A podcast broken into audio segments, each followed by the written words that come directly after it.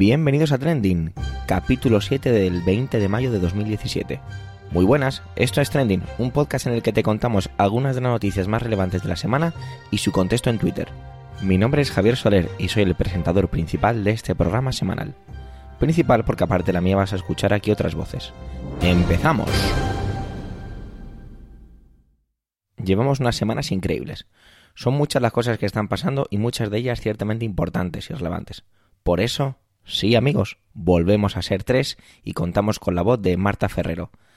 Pero antes me gustaría hacer dos cosas, y es felicitar el cumpleaños a uno de mis mejores amigos, Benjamín, que cumple años este 20 de mayo de 2017, y a mi sobrino, que mañana, 21 de mayo, cumplirá 7 años. Desde aquí, Trending, feliz cumpleaños para los dos.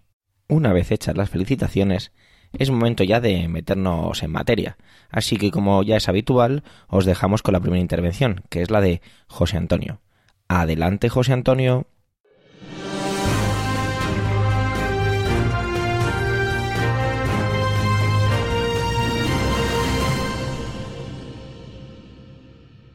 Hola Javier y hola a todos los que nos escucháis una semana más.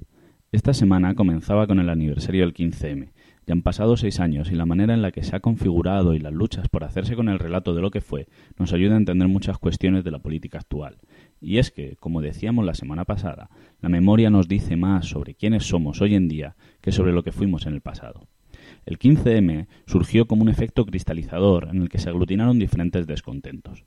No surgió de forma espontánea, lo que hizo fue ofrecer un escenario en el que se uniesen distintas personas y luchas, y les ofreció un espacio común. Debemos recordar que eran los comienzos de la crisis, el final del gobierno Zapatero y el momento de los brotes verdes. Ahora nuestra memoria nos hace recordar aquellos tiempos anteriores a la crisis como una especie de Arcadia feliz. Sin embargo, el excesivo precio de la vivienda, el mileurismo y un mercado laboral inestable hizo surgir diversos movimientos, como la contestación en la universidad al Plan Bolonia, V de Vivienda y Juventud sin Futuro. Pero ¿cómo se inicia el 15M? El 15 de mayo de 2011, la plataforma ciudadana Democracia Real Ya, junto con otros convocantes, convocaba una manifestación en diferentes ciudades españolas. La manifestación en Madrid desbordó a, los propios convocantes y el hecho de que no estuviesen adheridos a ningún partido político o fuerza política concreta también hizo que los poderes no entendiesen ni pudiesen dar una respuesta en ese momento al movimiento que iba a surgir.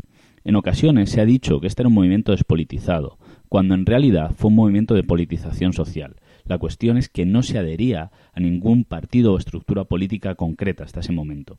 Al finalizar la manifestación en Madrid, algunas personas pretendieron quedarse en la Puerta del Sol, pero fueron desalojadas por la policía. Los vídeos, grabados por las propias personas que estaban allí con sus teléfonos móviles, empezaron a circular por Internet y fundamentalmente a través de Twitter se, comenzó a convocar una, una concentración en repulsa a lo que había ocurrido. Y es que este es uno de los puntos más característicos, el uso de Internet y la tecnología de la información. De esta manera comenzaba a surgir un movimiento que se denominó indignado, que desconfiaba de todos los poderes construidos por sus padres. desconfiaba de los partidos y organizaciones políticas que no daban respuesta a sus problemas y que eran observados como los causantes. Y se denunciaba una estructura mediática que había crecido a la sombra de estos partidos y de la que se consideraban cómplices. Para recordar son las retransmisiones en streaming y el seguimiento a través de Twitter de todo lo que estaba pasando, en una clara influencia de lo que había sido la primavera árabe las estructuras políticas también se veían eh, parte de esta estructura partitocrática y eran acusadas de ser las causantes de la crisis que se avecinaba. De esta manera, este movimiento pretendía romper con todo lo anterior y pretendía crear una nueva forma de organización, esto les hizo caer en errores ya experimentados. Los que participaron recordarán las interminables asambleas que pretendían llegar a votaciones unánimes. Y aunque se desvinculaban, incluso criticaban a cualquier organización política, era evidente que las personas que llevaban años en movimientos sociales y políticos iban a tomar un papel más destacado. Pero ¿qué pasó? La realidad es que las plazas se fueron vaciando solas. Fue un movimiento que identificó y señaló muy bien los problemas, pero que no fue capaz de articular una respuesta clara. Creó lemas todavía hoy míticos, PPSOE, no hay pan para tanto chorizo, etc. La indignación logró movilizar a gran parte de la población, pero no ver una respuesta clara generó una cierta desmovilización. Además, la permanencia en las plazas y el tipo de organización que había surgido exigía una involucración que no todo el mundo podía o estaba dispuesto a mantener. Pero ¿qué queda del 15M? ¿Cómo vemos el 15M hoy? En realidad son dos preguntas muy diferentes. A la primera me veo totalmente incapacitado de responder, pero sí que creo que es interesante ver cómo se ha intentado dar una respuesta hoy en día. Por otro lado, responder a la segunda, cómo reconstruimos esos días desde el recuerdo, nos ayuda a entender la actualidad política y social actual. Es increíble cómo ha envejecido el recuerdo en un año, y es que si observamos los artículos de la celebración del quinto aniversario y los artículos que se han escrito esta semana, ha pasado toda una historia entre ellos. Hace un año el 15M se actualizaba en la memoria, se reivindicaba su influencia en el presente, pero ahora se observa con nostalgia, y es que de alguna manera el 15M se ha convertido en el correr delante de los grises de nuestros padres. ¿Por qué? ¿Qué ha cambiado a partir del 15M? Han cambiado muchas cosas, pero el problema está en la percepción de esos cambios. El 15M señaló que tan importante como señalar los problemas era dotar a la población de herramientas con las que poder ahondar en soluciones, porque si no, solo se genera desafecto. Y ahora, hoy en día en el que los casos de corrupción nos ahogan, donde la publicación de escándalos va a un ritmo semanal, no encontrar herramientas nos lleva, efectivamente, a ese bloqueo.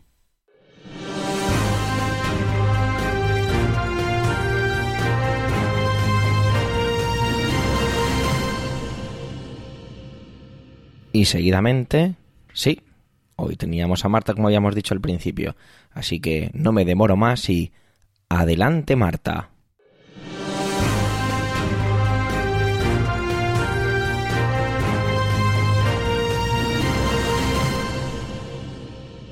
El próximo lunes el Partido Socialista tendrá un nuevo secretario general, tras unas primarias que han supuesto el regreso de Pedro Sánchez a los medios de comunicación después de un tiempo casi desaparecido, el paso al frente de Susana Díaz tras meses de que fuera evidente que había decidido hacer el desembarco en la política nacional y Pachi López como el tercero en discordia, intentando parecer el árbitro que es capaz de unir a todos para poder ganar a sus enemigos comunes. El primer round de este combate está claro que lo ganó Pedro Sánchez cuando presentó un número de avales mucho más similar al de Susana Díaz de lo que nadie esperaba. Pero vamos a explicar un poco cómo funcionan las primarias en el PSOE. Hay muchas formas de nombrar al que será el jefe de un partido político. En el Partido Popular, por ejemplo, se elige de manera indirecta. Los militantes eligen a unos delegados y estos, a su vez, apoyan o no a un candidato.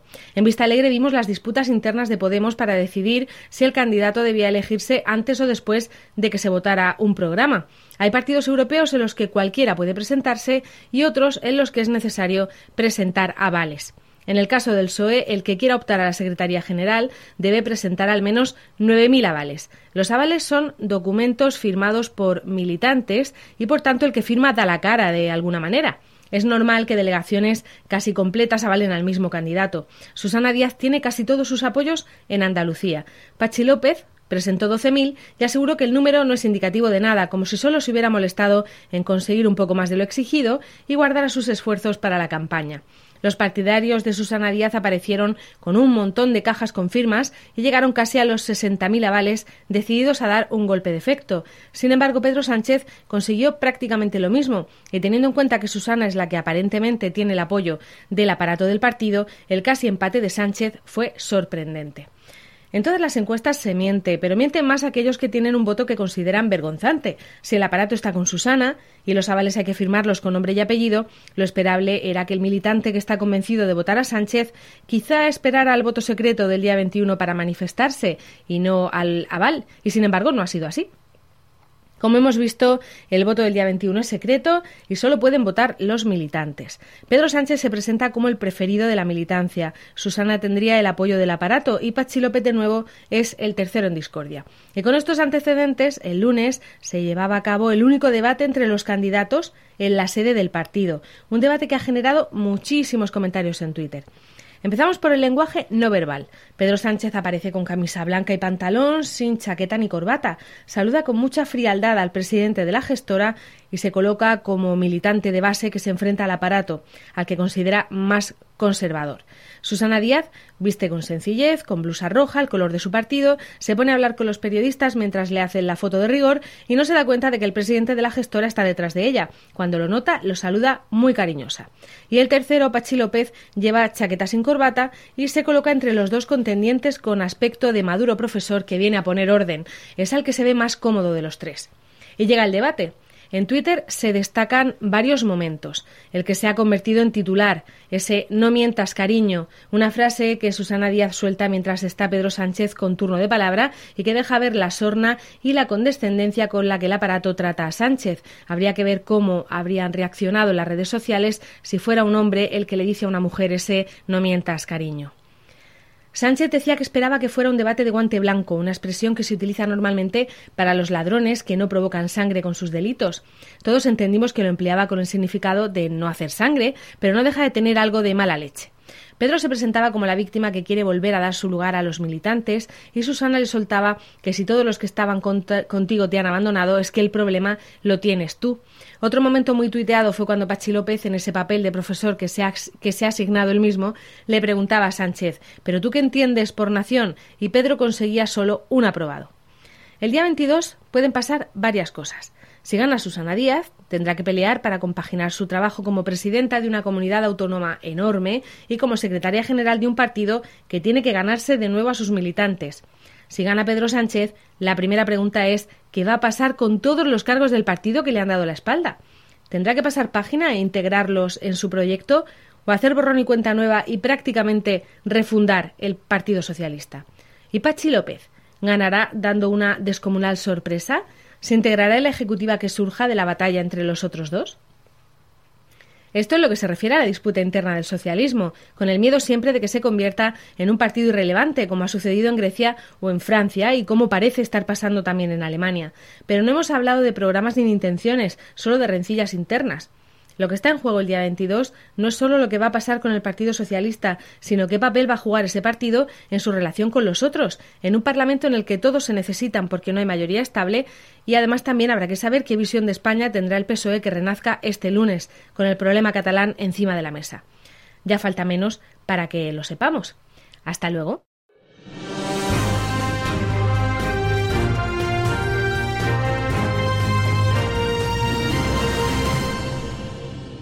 Y por último, en cuanto a las intervenciones se refiere, es mi turno. Adelante yo.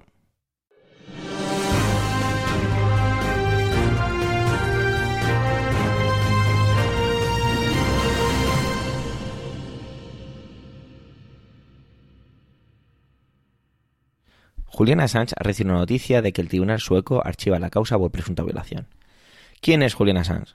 Se trata de un conocido ciberactivista australiano que se hizo famoso mm, o más conocido porque su web, eh, Wikileaks, la que fundara junto con otras personas, publicara una cantidad incontable de archivos secretos sobre el gobierno estadounidense. La idea en este capítulo de Trending es hacer una línea de tiempo sobre lo que ha acontecido desde sus inicios.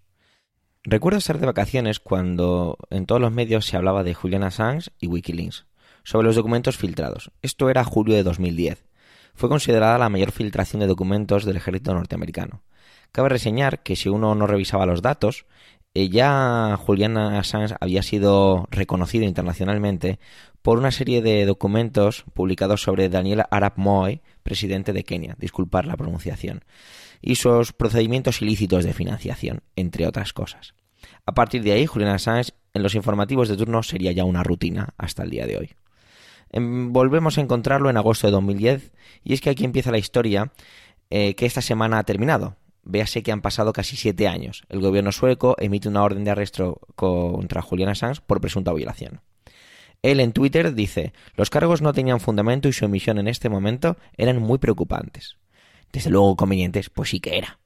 En octubre del 2010, nada más y nada menos que 391.000 documentos sobre la guerra Irak documentos muy feos sobre prácticas de tortura, muerte de 70.000 civiles iraquíes. Cuidado y no cometamos el error de no parar un momento a que nuestra mente asimile estos números. 70.000 vidas humanas. El 7 de diciembre de 2010 se entrega a la policía británica por la acusación del gobierno sueco. Una semana más tarde es puesto en libertad bajo fianza y se le vuelve su pasaporte. En proceso de 2011, perdón, en febrero de 2011, el proceso de extradición empieza para con Suecia. Mientras todo esto va ocurriendo, Estados Unidos condena y una y otra vez los actos de revelación por parte de Wikileaks. En agosto de 2011, otros 251.287 informes de espionaje estadounidense a políticos extranjeros. Recuerdo esto especialmente en los medios de en aquel verano. Se produjo una gran crisis ya que se revelaron las fuentes de dichas filtraciones. Esto lo comentaremos luego un poquito más adelante. Pasa casi un año hasta mayo de 2012. El Tribunal Supremo del Reino Unido determina su extradición a Suecia por el caso de violación. Él intenta recurrir pero se le es denegado. Empieza una especie de carrera. En junio de 2012, Ricardo Patiño, ministro de Exteriores de Ecuador, anuncia que Julián Assange está en la Embajada de Ecuador en Londres ya que, que él ha solicitado asilo político. La Policía Metropolitana advierte de que puede ser detenido por violar el arresto domiciliario. Esto también es importante recordarlo, ya que aparecerá en la final de la intervención. Agosto de 2012. Ecuador confirma que se le proporciona asilo político a Julián Assange y que puede utilizar la embajada el tiempo que necesite.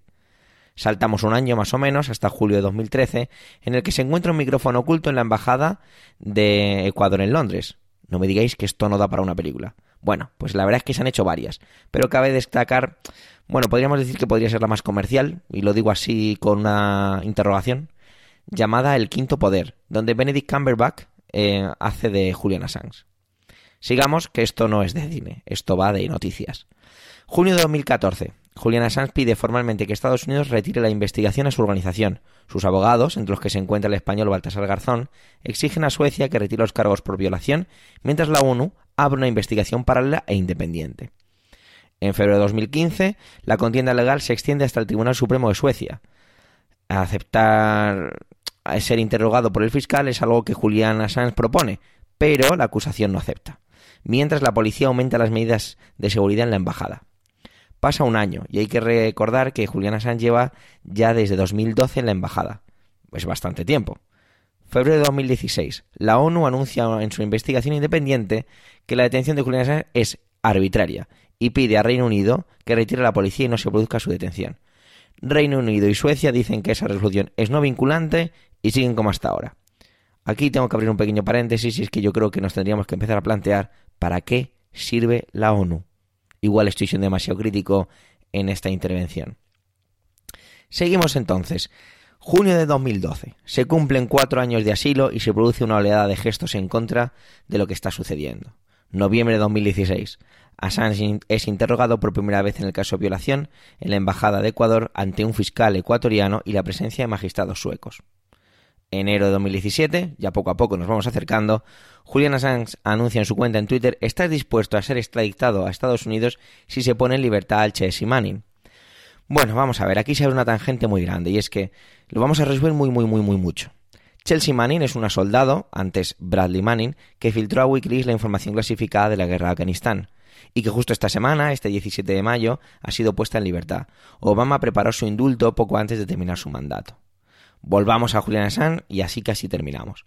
La Fiscalía sueca decide archivar la causa y poco tardó la policía en reaccionar y anunciar que si Julian Assange ponía un pie en la calle sería arrestado, ya que recordar que eh, la policía alegaba que no había cumplido con la ley de arresto domiciliario y eh, estaba pendiente esa causa. Teresa May, que ya se ha pasado varias veces por este podcast, eh, como está en peña campaña electoral, mm, si me lo permitís la expresión, decide no mojarse y dice que esto es un tema policial. Ni perdono ni olvido, publicaba Juliana Sanz en Twitter. Parece que esto va a continuar con nuevos capítulos y ojalá tenga un final feliz de película, pero como suele ocurrir, la realidad supera la ficción.